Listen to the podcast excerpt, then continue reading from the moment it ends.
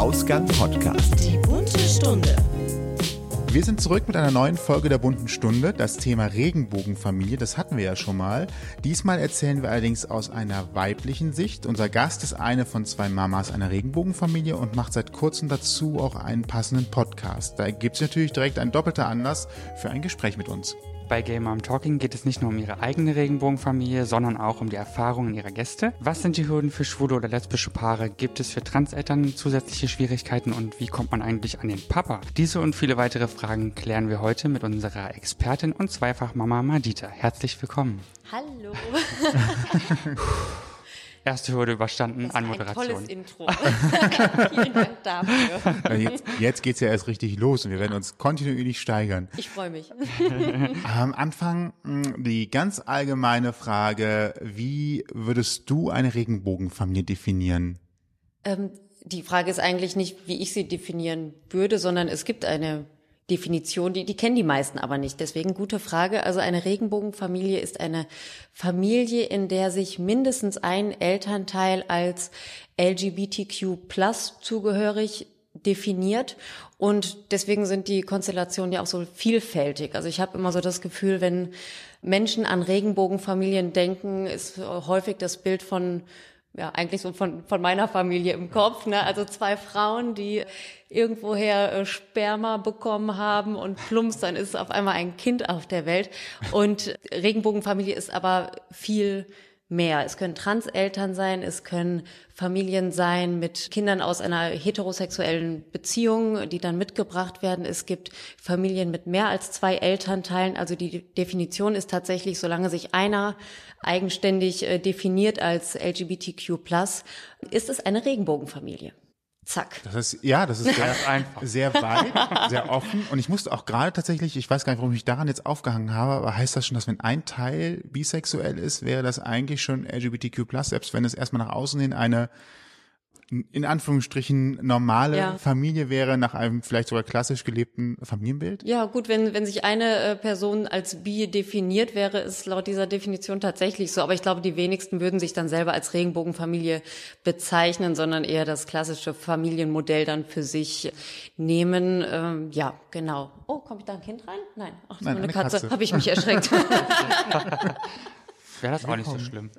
Wir haben uns hier nämlich ein bisschen versteckt vor den Kindern, aber okay, das war gar kein Kind. Das war eine Art. auch verspielt und neugierig, wie ich gerade sehe, hat sich nämlich schon unsere Rucksäcke. äh, Ja, Angesehen. ich werde eure Rucksäcke gleich kontrollieren, bevor ihr geht, ob da keine Katze oder ein Kind drin ist. Wann kam denn für dich oder für euch der Wunsch nach Kindern auf? Bei mir war es so, dass der Kinderwunsch eigentlich immer in mir drin war. Natürlich hat das in, in vielen Phasen meines Lebens überhaupt keine Rolle gespielt, ne? weil ich zu jung war, weil ich keine feste Beziehung hatte, was auch immer. Und als meine Frau und ich so fünf Jahre zusammen waren, da war ich 30 oder na, ein bisschen älter als 30, ich war 31, ähm, hat sich bei mir auch sehr deutlich die biologische Uhr gemeldet. Also ich erkläre euch das mal. Ich wollte schon nachfragen, wie macht sich das denn be äh, bemerkbar? Du bist total irre. Nein, bei mir war es wirklich so, dass dieser Kinderwunsch, den ich immer in mir gespürt habe, sehr plötzlich sehr groß wurde. Hatte sicher zum einen damit zu tun, dass ich mich in meiner Partnerschaft sicher fühlte und auch wusste, mit dieser Frau möchte ich zusammenbleiben. Aber es war auch wirklich was Biologisches. Also mein Körper hat mir schon signalisiert, Mädel, jetzt leg mal langsam los, denn so die allerbesten Jahre äh, sind vorbei. Ne? Also wenn, dann äh, versuche es jetzt mal. Und ich habe dann meine äh, jetzige Frau auch recht zügig drauf angesprochen, was, was mich da so umtreibt. Ja, also sie hat erstmal Nein gesagt. So, die spontane Antwort, nein, das, das passt jetzt nicht, ne, das ist mir zu früh und sie, sie wollte also nicht, aber ich kannte sie ja zum Glück schon ein paar Jahre und äh, wusste, wenn ich jetzt ein Momentchen abwarte, dann wird sie das Ganze nochmal sacken lassen. Und es war auch tatsächlich so. Also sie hat dann nach kurzer Zeit äh, gesagt, dass sie sich das ebenfalls wünscht. Und ja, so sind wir auf unseren Weg gegangen, die Suche nach dem Samenspender. Ja. da können wir gleich einhaken, ne? Wie sucht man denn so nach einem Samenspender? Ich meine, wir können uns vielleicht vorstellen, dass das Internet dabei helfen kann, aber Beschreib mal, wie habt ihr das gemacht? Ja, das In Internet ist ganz, dieses Internet ist toll. Da kann, kann man ganz tolle Sachen machen. Da findet man Frauen und Männer, findet man alles. Ja, die Alternative dazu ist im Freundeskreis einfach rumzufragen. Das ist wahrscheinlich deutlich unangenehmer, glaube ich, wenn man das so macht, oder? Naja, es, es kommt drauf an. Also ich kenne Familien, wo das sehr gut funktioniert hat. Aber wenn man sich als Frauenpaar dazu entschließt, eine Familie zu gründen, muss man ja erstmal überlegen, welches Modell ist denn für uns überhaupt das passende. Es gibt ja auch anonyme Samenspenden. Es äh, gab damals noch nicht die Möglichkeit zu adoptieren, aber zumindest die ähm, Möglichkeit, eine Pflegefamilie zu gründen, gab es auch damals schon. Und wir haben uns dann dafür entschieden, dass wir den, den Vater der Kinder auf jeden Fall kennen möchten, haben aber davon Abstand genommen, was du gerade gesagt hast, dass er in unserem Leben wirklich eine aktive Rolle spielt, sprich im Freundes- oder Bekanntenkreis angesiedelt ist, denn also da hatten wir nicht so richtig den passenden Kandidaten, hatten, ja, okay, einen hatten wir so ins Auge gefasst, aber ich hatte einfach Sorge, dass dann ein Kind dieses äh, äh, Freundschaftsgeflecht nochmal total ähm, äh, auf die Probe stellen würde. Denn alles, was so im äh, familiären Leben passiert, ist ja gespickt mit heißen Emotionen und da kann ja alles passieren. Und da hatten wir einfach Angst vor und konnten uns nicht nicht guten Gewissens darauf einlassen, jemand aus dem Bekanntenkreis zu fragen. Also haben wir dieses Internet dann doch äh, genommen und äh, es, es, gibt Internetseiten, wo man ähm, Spender beziehungsweise Mamas in Spee, ne, wenn, wenn man als Mann sich anmeldet, äh, finden kann. Und das haben wir dann auch. Das war auch total einfach. Und dann kam das erste Casting. Ja. ja, das war, das, äh, das war tatsächlich ein bisschen so, also auf der Seite, auf der wir uns registriert hatten, ähm, legt man ein kleines Profil an. Wir haben es wirklich sehr, sehr kurz und knapp gehalten, haben auch nur ein Foto von uns reingestellt, wo wir nicht zu erkennen sind, äh, haben aber unsere Vorstellungen und Wünsche ganz klar geäußert, denn das ist irgendwie kein Thema, wo man jetzt ähm, noch um irgendetwas herumlavieren sollte oder irgendwas beschönigen sollte, sondern da waren wir recht straight sind wir sonst nicht, aber da waren wir sehr straight und wurden wirklich bombardiert mit Nachrichten von wirklich tollen Männern und ich war echt mega skeptisch. Also ich habe gedacht, wir kriegen da jetzt äh, Penisfotos oder ähm, Sexangebote, die haben wir auch gekriegt, aber echt nicht so viele, wie ich vermutet hatte. Und die meisten Männer waren wirklich ja, waren dort, um zu helfen. Einige wollten auch gerne ein bisschen Geld damit verdienen, andere aber auch überhaupt nicht, sondern wirklich nur als Spender zur Verfügung stehen. Und ja, da waren wir echt super positiv überrascht und haben uns dann mit den Top 3 haben wir uns dann auch äh, live und in Farbe getroffen. Die waren dann also so im Recall, kann man sagen. Ne? ja, genau. ja, schön. Nee, Candlelight, Candlelight war es nicht, aber äh, auf dem Kaffee haben wir uns dann getroffen, um uns mal zu beschnuppern und nochmal alles so ähm, ja live zu besprechen, wie denn die Vorstellungen sind. Und ja, äh, die, die drei Männer waren alle also echt total nett und klasse und klug und äh, war jetzt irgendwie kein äh, kein verstecktes Hindernis irgendwie zu erkennen.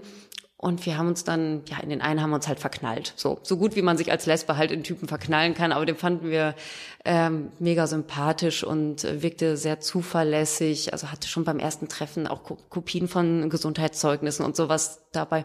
Voll der Profi. Nein, oh, nein, aber er hatte sich halt Gedanken gemacht. Ähm, und das fanden wir gut. Ja.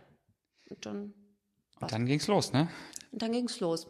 Das, ja, das darf, ja, das darf man gar nicht erzählen, wie einfach das war. Denn äh, also ich, ich weiß ja, dass die Zeugung eines Kindes für viele Paare, für viele heterosexuelle Paare auch wirklich äh, oft ein langer Leidensweg ist und gar nicht so einfach ist, wie viele sich das vorher vorstellen oder wünschen.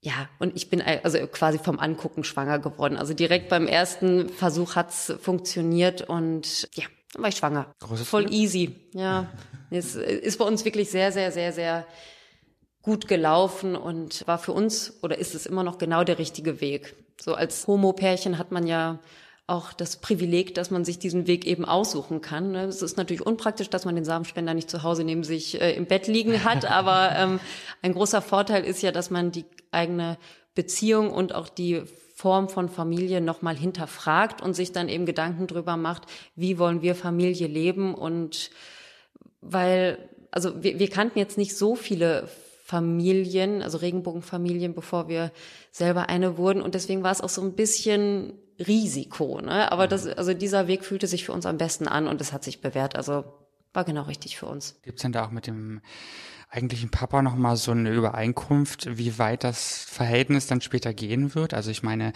ihr habt ja jetzt gesagt, ihr wisst, wer der Papa ist, wer der Vater ist, möchtet aber nicht oder habt euch wahrscheinlich zu dritt dann geeinigt, dass äh, keine weiteren familiären Verhältnisse stattfinden? Macht man da nochmal einen Vertrag tatsächlich fertig oder wie funktioniert das? Wir haben keinen Vertrag gemacht. Man kann, konnte sich, ich weiß nicht, ob das immer noch geht, damals für ziemlich viel Geld Verträge aus dem Internet äh, runterladen für genau solche Fälle, aber das war, äh, war alles Quatsch. Ne? Also ähm, äh, wir haben uns insofern abgesichert, dass wir unsere Identitäten äh, nicht komplett offengelegt haben. Also wir kannten bis die Stiefkindadoption durch war, nur seinen Vornamen und ähnlich haben wir es auch gehandhabt. Das ist auch ein bisschen schwierig gewesen mit Gesundheitszeugnissen und so. Da wurde dann immer ein Teil des Nachnamens geschwärzt und also es war echt sehr tricky alles und auf Vertrauensbasis und alles, was so den Kontakt zu den Kindern angeht und, und auch so Sachen wie Unterhalt und sowas wir natürlich nicht wollten, das haben wir mündlich natürlich ganz klar abgeklärt, aber es hätte jetzt auch nichts gebracht, wenn wir gemeinsam zum Notar gewatschelt wären oder sowas, denn er als biologischer Vater wäre eben dann der Vater gewesen und der hätte Unterhalt zahlen müssen. Ende. So. Ne? Also wir haben, wir haben es alles geklärt, aber wir haben es nicht verschriftlicht. Nein. Also als Frage, ne? ich meine, man stellt sich ja sonst was vor oder vielleicht stellt man auch gar, sich gar nichts vor, weil man gar keine Ahnung davon hat. Und äh, wir wissen ja alle, wie Bürokratie es in Deutschland gibt. Ne? Oh ja. So, da kommen wir vielleicht gleich nochmal bei der Adoptionsfrage dazu. Also es ist, äh, ja. Du hattest gerade eben gesagt, ihr habt euch viele Gedanken im Vorfeld natürlich gemacht. Äh, wie soll unsere Regenbogenfamilie aussehen? Eine Frage, die da wahrscheinlich auch aufkommt, ist, wie gehen wir mit Fragen von außen um, die unsere Familie betrifft? Weil vielleicht für den einen oder anderen es erklärungsbedürftig ist oder dass man da halt erklären muss, wie es sein kann, dass zwei Frauen ein Kind haben oder ähnliches. Ja. Habt ihr euch sowas im Vorfeld auch schon überlegt oder war das quasi für euch erst ein Thema in dem Moment, wo andere gefragt haben? Ich finde ich finde diese Fragen eigentlich gar nicht so schwierig. Liegt aber vielleicht auch daran, dass äh, sowohl meine Frau als auch ich schon echt sehr lange offen lesbisch leben und da muss man ja auch schon Fragen beantworten. Und ich finde, dass man, wenn man ehrlich durch die Welt geht und den Menschen ihre Fragen respektvoll beantwortet, wenn sie denn auch respektvoll gestellt werden, dann ist man da einfach immer auf der richtigen Seite und genauso handhabe ich das auch beim Thema Regenbogenfamilie. Wenn mir Fragen zu indiskret sind, dann kann ich das auch sagen. Oder wenn ich mal einen schlechten Tag habe, dann kann ich auch sagen, hey, das können wir gerne mal ein andermal besprechen, aber jetzt sicher nicht hier auf dem Kindergartenflur zwischen Schuhe anziehen und noch irgendwo Popo abwischen oder sowas. Ne? Ähm, aber ich habe kein Problem damit, den Menschen zu erklären, wie unsere Familie entstanden ist, solange ich respektvoll behandelt werde dabei. Und deswegen musste ich mich darauf nicht vorbereiten, sondern die Wahrheit ist der Weg. Oh, das klingt aber irgendwie jetzt nach Religion. die Wahrheit ist der Weg. Eine Haltung, eine gute genau. Haltung. Kommen denn die Fragen sehr oft? Ähm, Oder ist es einfach gelebter Alltag und damit ist die Sache eigentlich für alle auch erklärt? Also ich meine, das, das Kind ist auch da, mhm. ihr seid eine intakte Familie. Eigentlich stellt sich doch die Frage ja, also so ja. rein objektiv betrachtet gar nicht, ob da irgendwie jetzt was also, komisch dran ist. Wir, wir sind ja jetzt also ich habe ja zwei Kinder gemeinsam mit meiner Frau und wir sind halt jetzt auch schon eine Weile in dem Umfeld, in dem wir uns jetzt im Moment bewegen. Also Kindergarten, Kosmos und hier unsere Nachbarschaft, unser Freundeskreis und so weiter. Und als Mama kommt man ja auch nicht mehr so viel raus. Also es kommen, es, es kommen äh, selten neue Personen irgendwie hinzu, denen ich das nochmal wirklich von null erklären müsste. Also im Moment habe ich das Gefühl, dass ich aus dem Erläutern so ein bisschen raus bin und das alles als selbstverständlich und alltäglich angesehen wird wird. Das war aber natürlich anders, als wir beispielsweise im Kindergarten angefangen haben oder mhm. so. Ne? Denn so viele Regenbogenfamilien gibt es in Kindergärten überhaupt nicht. Und da musste ich natürlich schon einiges erklären. Das war aber total in Ordnung. Also im Moment kommen die Fragen selten. Schon mal so auf dem Spielplatz oder so, wenn jemand das seltsam findet, dass der kleine Junge jetzt mit zwei Frauen da unterwegs ist oder sowas, ne? Aber pff, selten. Kommt ja bald die Schulzeit. Ja, ja, nächstes Jahr geht's los. genau. Und die Papa-Frage, ich meine, natürlich kommt sowas wahrscheinlich immer wieder mal, also vielleicht auch so eine kritischere Frage, wie ob die Kinder jetzt wissen, wer der Papa ist, sondern vielleicht auch, habt ihr Kontakt und so weiter mm. und so fort. Was, was sagt ihr da? Wie geht ihr damit um? Oder auch die Kinder vielleicht?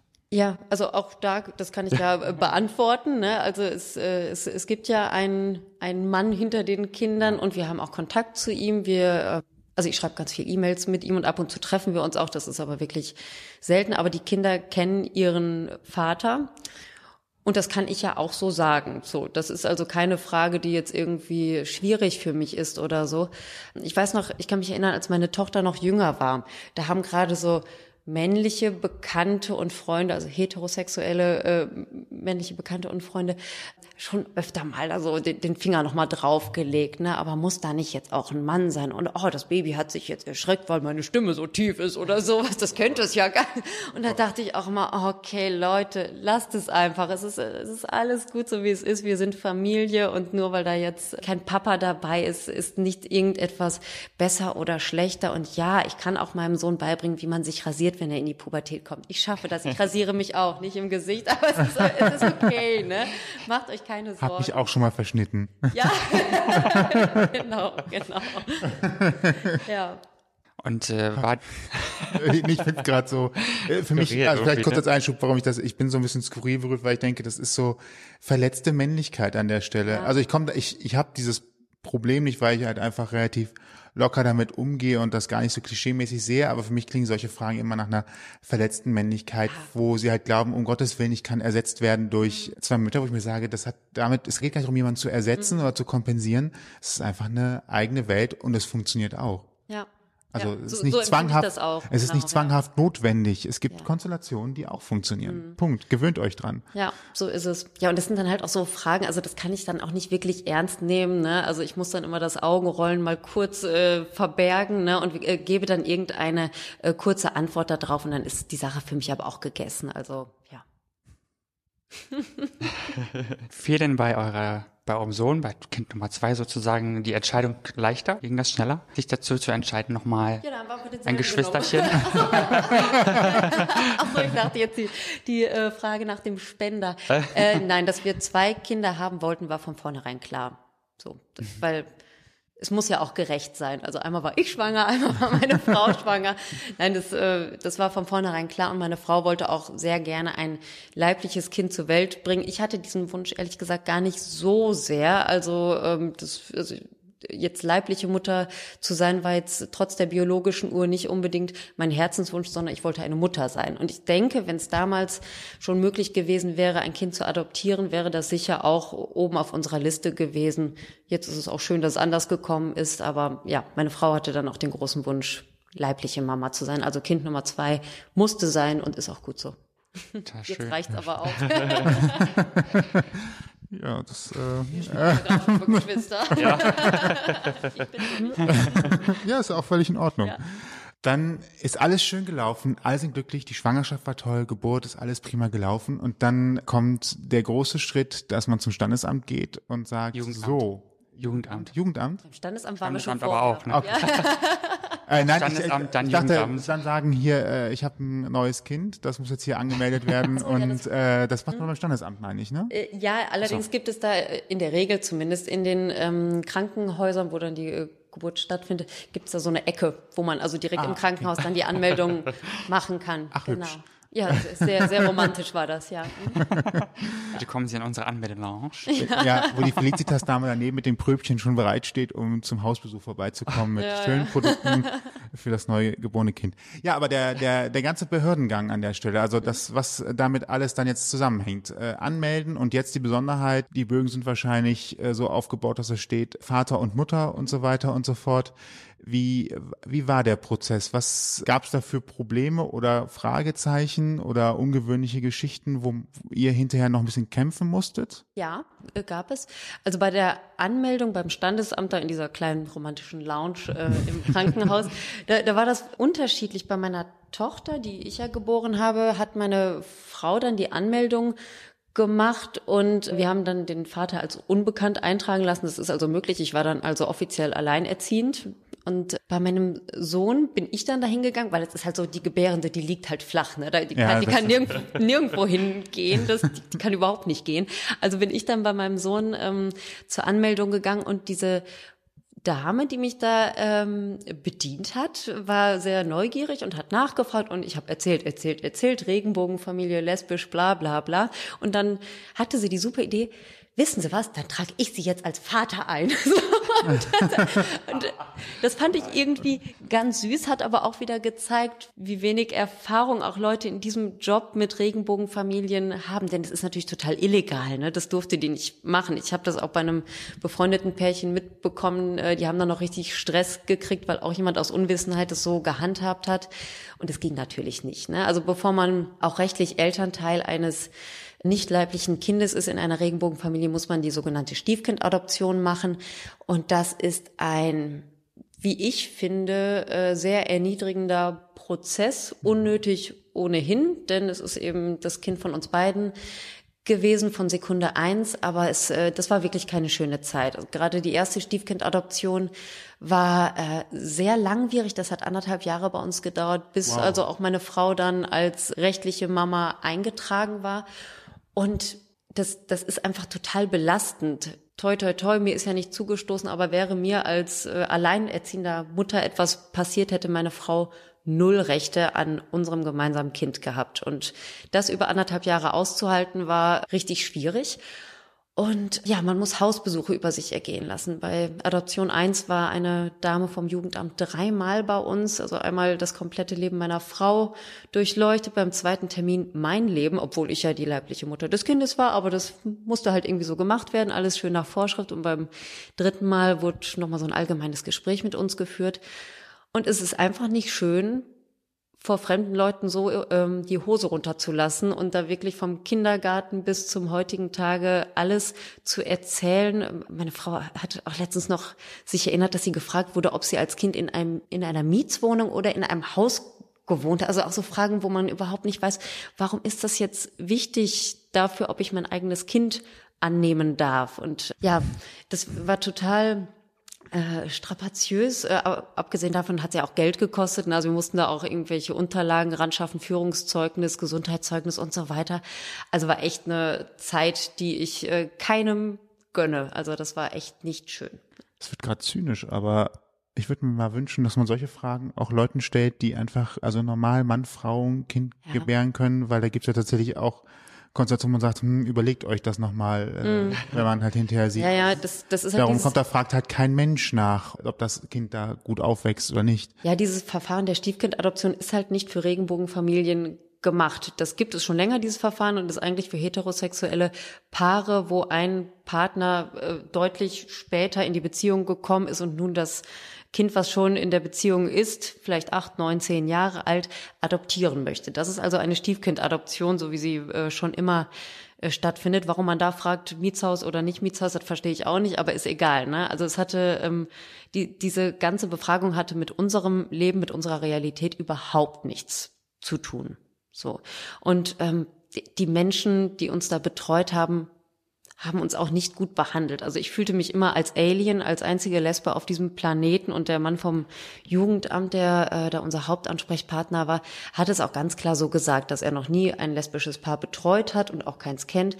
Und genauso waren auch seine Fragen. Also wir saßen da mit Anfang 30 mit einem Baby auf dem Arm, waren in einer eingetragenen Lebenspartnerschaft und er fragte uns dann, ob wir uns denn auch wirklich sicher sein, dass wir lesbisch sind und solche Sachen. Und ob wir das denn schon unseren Eltern gesagt hätten. Vielleicht, so.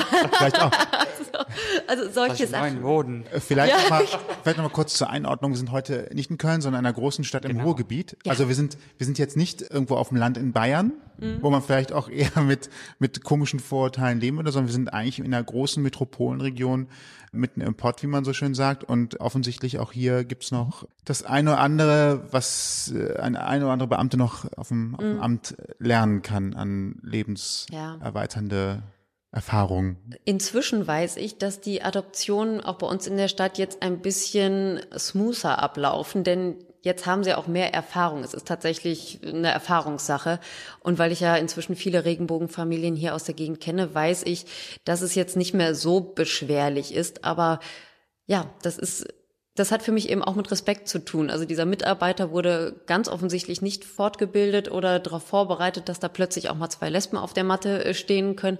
Aber das sind einfach Fragen, die würde ich keinem Menschen stellen. Also er, er fragte auch, wie, wie das denn so für uns ist, so äh, wenn wir uns so offen als Lesben in der Öffentlichkeit bewegen. Und das fand ich auch so voyeuristisch irgendwie und so voll eklig. Also das, also das, das, das war einfach, Stimmt allerdings, ja. also, Finden Sie es eigentlich Wie gut, was Sie da machen? ja, finden Sie finden Sie es auch noch gut? Sind Sie stolz drauf, eine Lesbe zu sein? Ja, Vielleicht habe ich Ihren Einkaufswagen schon mal vorher geschoben. Denken Sie mal drüber nach. Das Schöne Ja. ist, wir können es ja mit Humor nehmen, aber wenn man sich über, überlegt, dass das Realität ist, immer noch, ja. ne? Es, es wurde bei uns auch, das kann ich ja ganz kurz noch erzählen, es wurde auch noch wirklich knifflig, denn dieser äh, ähm, Stichwort gekränkte Männlichkeit oder wie hast du es gerade äh, genannt, äh, dieser Jugendamt-Mitarbeiter hat auch beharrlich darauf bestanden, dass wir die Identität des Vaters offenlegen und das haben wir nicht getan. Wir konnten es auch nicht, wir kannten nur seinen Vornamen, habe ich ja gerade schon mal erwähnt, dass so unsere Abmachung war. Aber er hat da wirklich drauf bestanden, dass das Kind die Kenntnis darüber haben muss, wer ähm, der Vater ist und wollte dann von mir die E-Mail-Adresse von diesem Mann haben. Er würde einen Detektiv drauf ansetzen. Kann man, den finden wir, den finden wir, hat er immer gerufen und äh, also total ähm, fanat in diese Idee, diesen Vater zu finden. Und wir haben ihm das erklärt, wie unser, unsere Abmachung ist und dass es auch eine vernünftige Abmachung ist und äh, wir dem Kind dadurch nicht schaden werden. Ähm, aber er hat bis zuletzt drauf bestanden und hat auch einen ähm, nicht positiven Bericht dann über uns ans Gericht geschickt, wo also dann nochmal deutlich vermerkt war, dass wir uns weigern, die Identität des Vaters offenzulegen. Und so war es dann letztendlich so, dass wir dann den Papa auch anrufen mussten und zum Gerichtstermin mitschleifen mussten. Also eine super unangenehme Situation. Glücklicherweise hat er sich bereit erklärt und er hat gesagt, okay, wir hatten es anders abgesprochen, ist jetzt aber nicht eure Schuld, ich mache das Spielchen jetzt mit. Und ja, ist dann also auch zum Termin gekommen, so dass die Adoption dann durchgegangen ist, aber es war einfach eine eine durch und durch erniedrigende Lage, in der wir da waren. Das war nicht schön. Ihr konntet es gerade natürlich nicht sehen, aber Silvia und ich haben erschrockene Augen gemacht. Also, Das stimmt, ich konnte das sehen. ja. Also, äh, mir fehlen ja die Worte irgendwie. Äh, Ich bin auch so ein bisschen fassungslos, weil man eigentlich zumindest, also selbst wenn man sowas noch nie gemacht hat, würde ich halt davon ausgehen, dass es zumindest schon mal ein Rundschreiben gab oder ein Infoschreiben der Landesregierung oder des äh, Ministeriums für Familie, Soziales oder wie auch immer, die halt Dann hat er das nicht gelesen. Das kann auch sein, aber ich würde halt davon ausgehen, dass wir deutlich besser organisiert sind an der Ja. Stelle. Wir sind ja hier in Deutschland, da gibt's ja für alles Regelungen, Erlasse, äh, Verordnungen, Hinweise und Handhabungen, Ja. wie etwas umzusetzen ist und wäre davon ausgegangen, dass selbst wenn ihm das persönlich nicht passt, er durchaus in der Lage wäre, es den Vorgaben entsprechend umzusetzen. Ja, sollte man meinen. Also das, äh, das war leider überhaupt nicht so. Naja, haben wir Pech gehabt. Also inzwischen läuft es ein bisschen geschmeidiger alles ab, habe ich mir sagen lassen, aber das war für uns einfach eine echt unschöne Zeit. Beim zweiten Kind war es dann einfacher. Die kannten uns ja schon. da sind wieder die. Zwischenzeit- Oh nein, wir haben noch ein Kind gemacht. Sie wollen schon wieder nicht sagen, wer der Vater ja, ist. ja, genau. Und diesmal ist auch noch die andere. Oh. Ja, ja also beim zweiten Mal hat es dann ein, ein halbes Jahr gedauert. Da stand dann auch ich in der Geburtsurkunde als Mutter drin. Äh, Das ging dann also deutlich schneller. Ja, und da waren wir auch ein bisschen entspannter. So. Gott sei Dank. Ja, Gott sei Dank. Jetzt so aus den Erfahrungen, glaubst du, dass es Regenbogenfamilien in Köln oder Berlin an der Stelle wahrscheinlich deutlich besser geht, weil die Ämter da vielleicht eher darauf vorbereitet sind, dass so etwas auf sie zukommt als äh, woanders in Deutschland? Also haben, haben die vielleicht einfach Glück oder in so einer Region zu wohnen, wo sowas vielleicht mehr selbstverständlich ist? Äh, Ja, also ich denke sowieso als ähm, homosexueller Mensch ist es in so einer Stadt wie Berlin oder Köln einfacher, weil wir dort sichtbarer sind. Und in, ich weiß gar nicht, wie es in Köln ist. Warum weiß ich eigentlich nicht, wie es in Köln ist? Aber in Berlin gibt es auch ein Regenbogenfamilienzentrum. Ich, äh, ja, es ist auch, glaube ich, das einzige in Deutschland. Und das zeigt ja auch schon, dass die Stadt sich darum kümmert, dass es da den Regenbogenfamilien gut geht. Und ich gehe mal ganz stark davon aus, dass dann solche Sachen wie Stiefkindadoption dort auch eher an der Tagesordnung sind. Und dann läuft es natürlich auch ein bisschen einfacher. Ja. Dass die, das schlimme Wort Co-Mutter dann auch die äh, in Anführungsstrichen richtige Mutter wird, ja. Mhm, genau. Dies, dieser schlimme Begriff, ich finde, ja. ja. So wie Co-Pilot, Ja. ne? So, wenn, die, wenn die eine ausfällt, einfach weitermachen. Oh. Ja, wir, es, wird, ja also es wird jetzt der Begriff Mitmutter definiert, wo alle irgendwie Das okay schöner, mit ja. sind. Das ist auf jeden Fall schöner. Äh, ich, ich selber sage Mutter. Ja. ja. Oh, im Sozialpädagogendeutsch Co-Mutter, das fand ich, den Begriff, äh, dem sind wir ja schon öfter begegnet, den finde ich, find ich Das schlimm. klingt ja richtig schlimm. Ja, voll. Gut, also ich meine, im Beamtendeutsch muss ja immer irgendwas geben, was Ja. man äh, Ja. einträgt, aber es ist äh, Offensichtlich. Aber irgendjemand denkt sich dieses Wording ja aus und ich denke auch bei Co-Mutter, da hat jemand ein bisschen gepennt. Also das, das war irgendwie nix. Du hast äh, gerade von Regenbogenfamilienzentren gesprochen, also zumindest, dass es in Berlin eins gibt. Ähm, gibt es in allen Städten, zumindest auch als Verein oder als, als Gruppe, die Möglichkeit, sich als Regenbogenfamilie äh, untereinander zu treffen, kennenzulernen, zu vernetzen?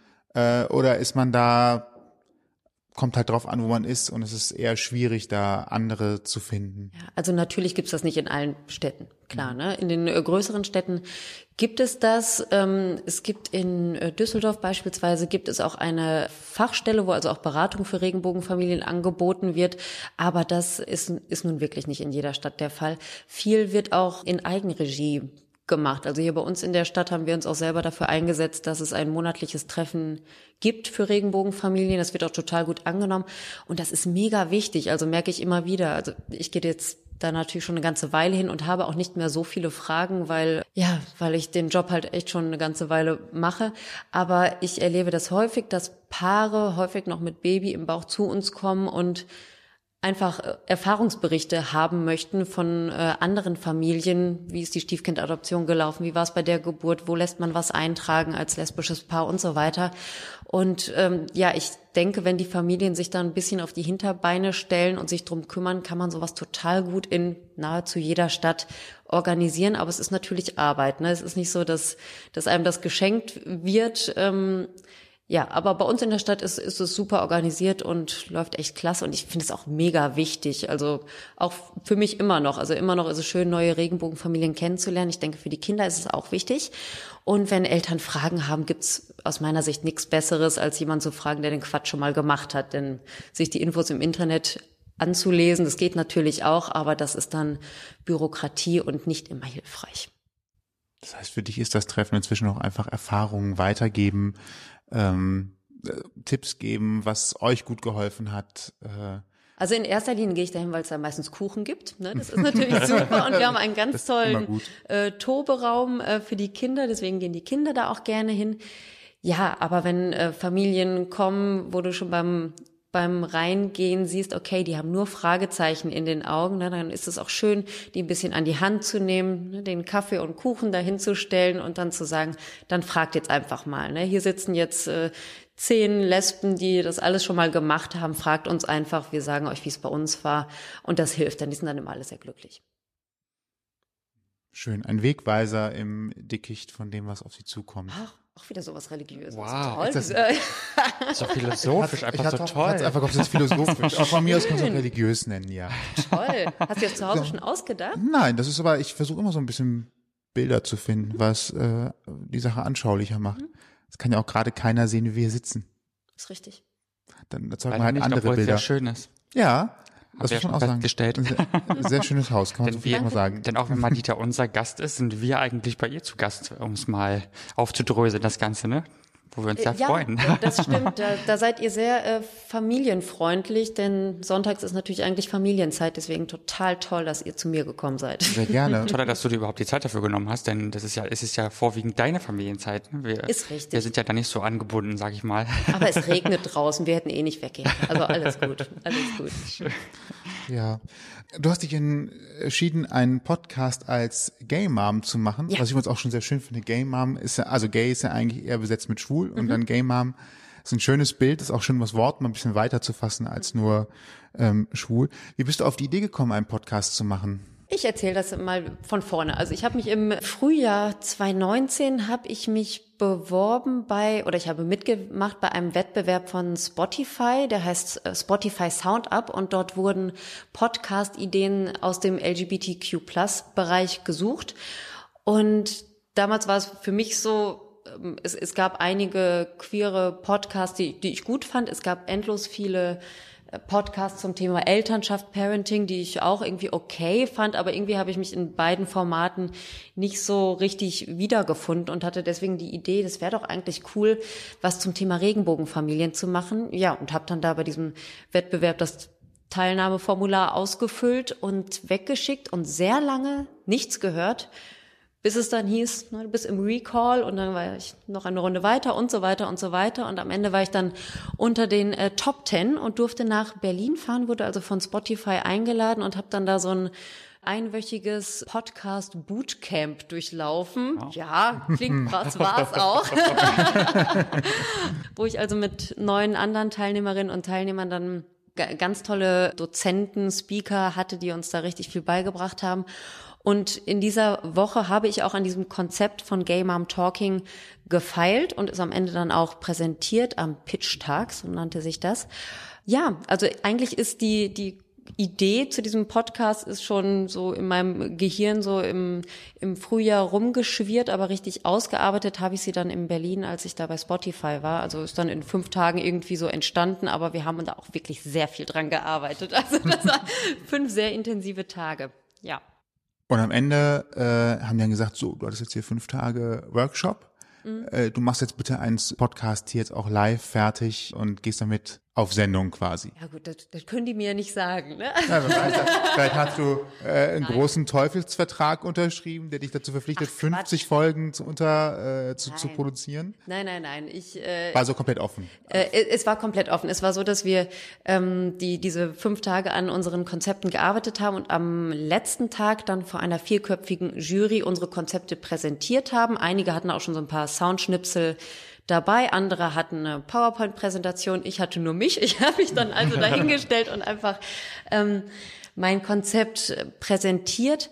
Und drei von uns haben dann auch äh, ein, also haben dann die ersten drei Plätze belegt und auch ein doch nicht kleinen äh, Geldbetrag dann als Prämie erhalten, um den Podcast zu starten. Ihr merkt an meiner Formulierung, ich war nicht auf dem Siegertreppchen, aber ich habe ja schon trotzdem gestartet. Ja, und mein also nein, für mich war ja schon, also ich habe ich fühlte mich schon als Gewinnerin, als ich da überhaupt eingeladen wurde, weil das mhm. war so eine tolle Chance. Ähm, so viel auf einmal zu lernen und so ähm, interessante Podcaster und Podcasterinnen kennenzulernen, das machst du halt sonst überhaupt nicht. Ne? Also das war für mich eigentlich schon der Gewinn an sich. Und ja, wie du schon gesagt hast, ich habe es dann ja auch tatsächlich gemacht, weil ich mich gut vorbereitet fühlte und weil ich auch immer finde, man muss Sachen auch einfach mal machen. Also ich, ich denke, wir alle, also ihr, ich und noch die ganzen anderen queeren Podcasts, die so in, in den ganzen Medien rumflimmern, die haben ja alle eine Message und das ist ja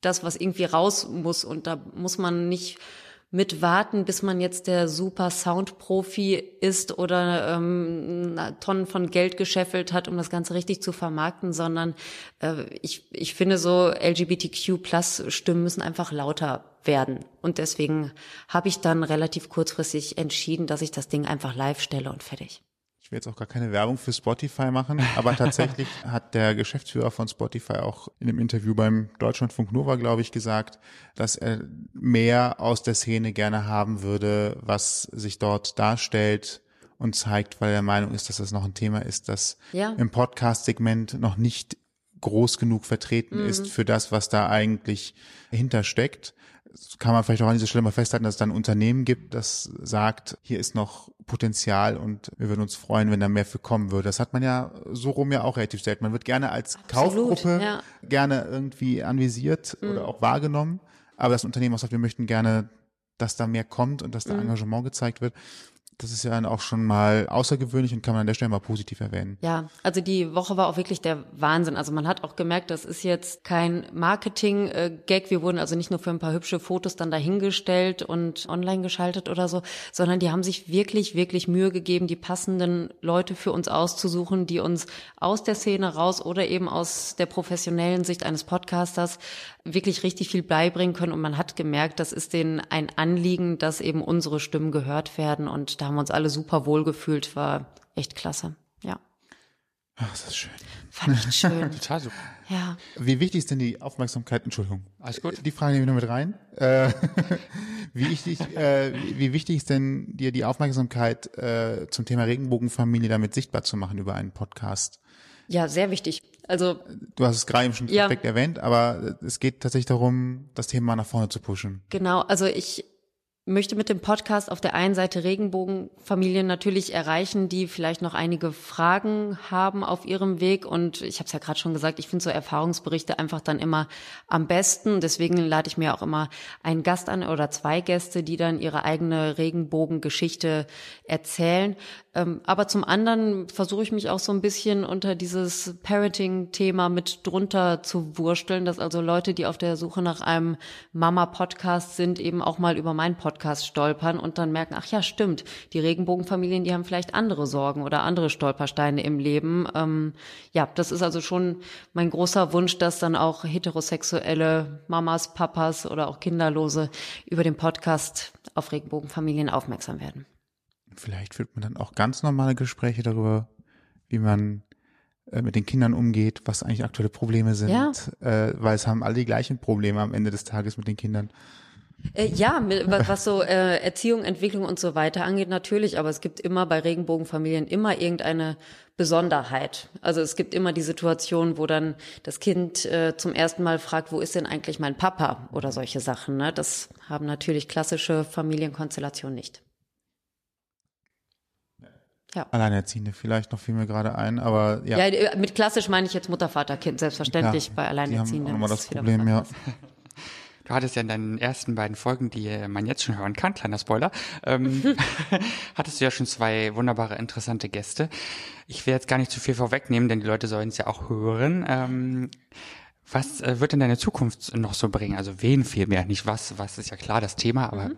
wen hast du denn in, in Zukunft so da? Möchtest du schon einen kleinen Ausblick geben, Ich vielmehr? kann ja mal so ein bisschen anteasern, was Ja, die gerne. nächsten Wochen jetzt so passiert. Ähm, ich habe eine äh, Pflegefamilie zu Gast gehabt oder na, eigentlich musste ich auch dahin fahren, weil die hatten auch Familienzeit.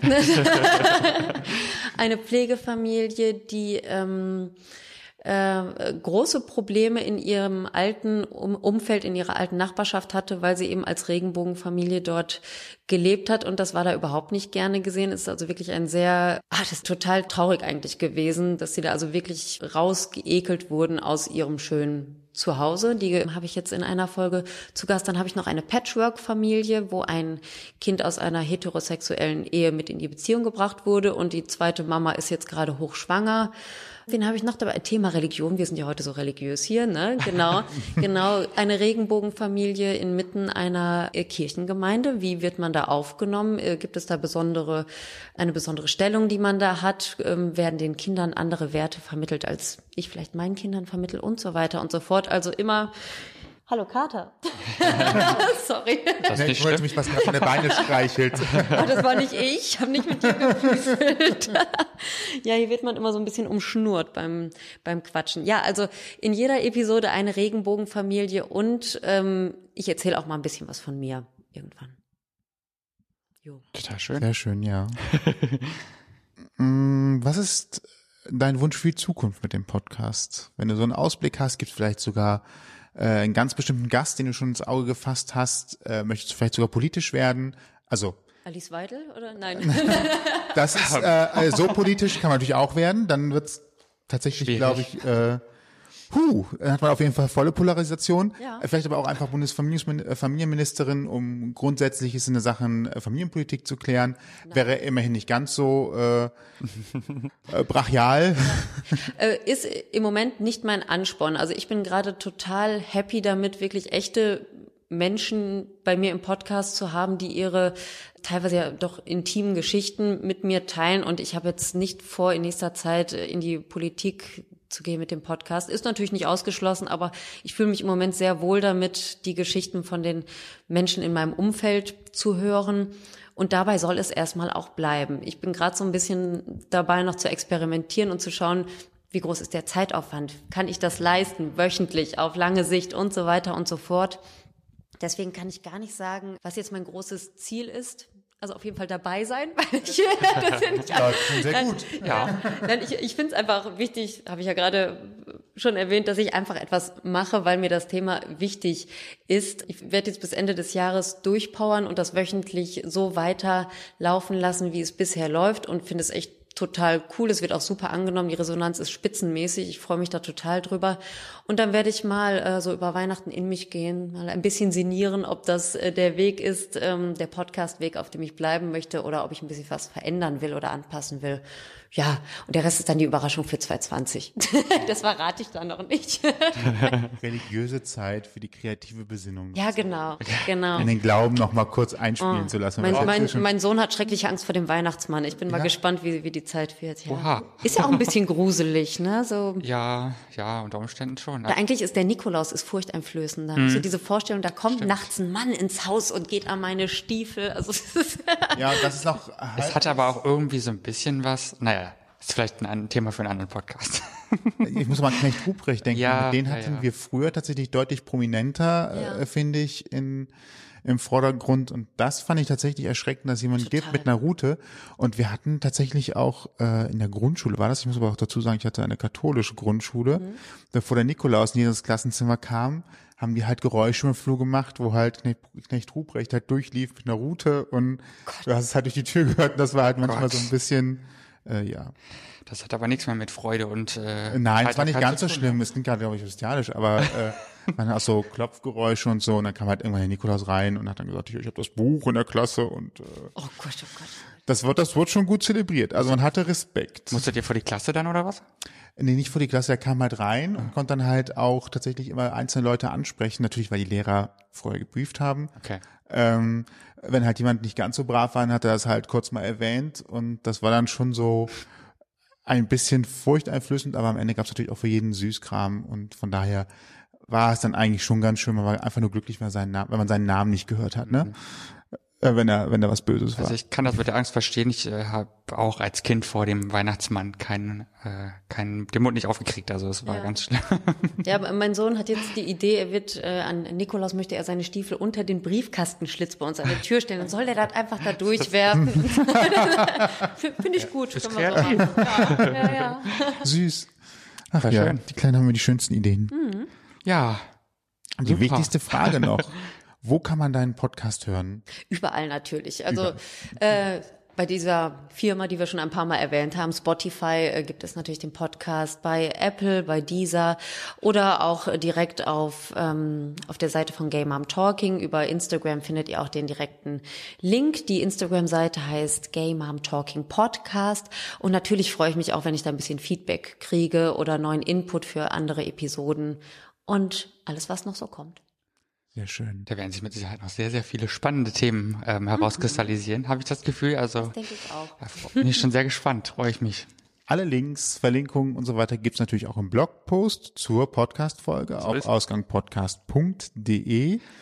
Genau, und da werde ich euch auch nochmal unser Interview mit Patrick zum Thema Regenbogenfamilie verlinken, denn wir haben dann natürlich noch ein Interview aus männlicher Sicht auch. Und das könnt ihr, wenn ihr wollt, euch auch nochmal anhören und auch aus Kölner Sicht, da kann genau. man mal Unterricht merken äh, und so vergleichen, wie war es da. Also ist jetzt nicht so, dass man in Köln einfach durchmarschiert und sofort alle Wünsche erfüllt bekommt. Stimmt. Aber äh, das wurde zumindest das Gefühl deutlich, dass die halt wissen, worum es geht. Und äh, ich glaube aber trotzdem, dass man sich in Köln schon so ein bisschen in so einer gewissen Sicherheit sonnen kann. Ne? Das denke ich auch. Das ja. war auch das Feedback, was wir hinterher, wir haben ja auch Freunde, die irgendwo arbeiten, die dann gesagt haben, dass es tatsächlich ja. nicht untypisch ist, dass mhm. solche Anfragen reinkommen. Das sorgt natürlich dafür, dass es als deutlich normaler wahrgenommen wird. Und das wiederum wiederum sollte eigentlich ein, eine wichtige Info für alle in der Community sein, wenn ihr euch Kinder wünscht, lasst euch nicht abhalten. Mhm. Es kann nur normaler werden, indem man sowas auch ja. einfach macht. Ja, habt keine Angst, macht es. Kinder sind toll. Also lasst euch nicht abhalten, geht einfach euren Weg, wenn ihr das gerne möchtet, werdet Familie. Love makes a family. Ja, so ist das toll. Ein sehr schöner Schlusswort. Genau. Vielen, vielen Dank Ja, und deine danke Zeit. euch. danke auch für den Kuchen und Kaffee, ne? Natürlich. Genau, richtig. Stimmt, habt ihr ja auch alles bekommen von Ja. mir. Es ist heute wirklich vielen Dank. Freuen wir uns sehr. Und euch vielen Dank fürs Zuhören Ganz genau. und bis bald. Bis dahin. Tschüss. Tschüss. Ciao. Ausgang Podcast Die bunte Stunde. Deine Interviewreihe mit Menschen, die spannende Geschichten erzählen. Mit deinen Gastgebern Sebastian und Toni. Kostenlos anhören auf www.ausgangpodcast.de. Folgt uns auf Instagram unter Ausgang Podcast.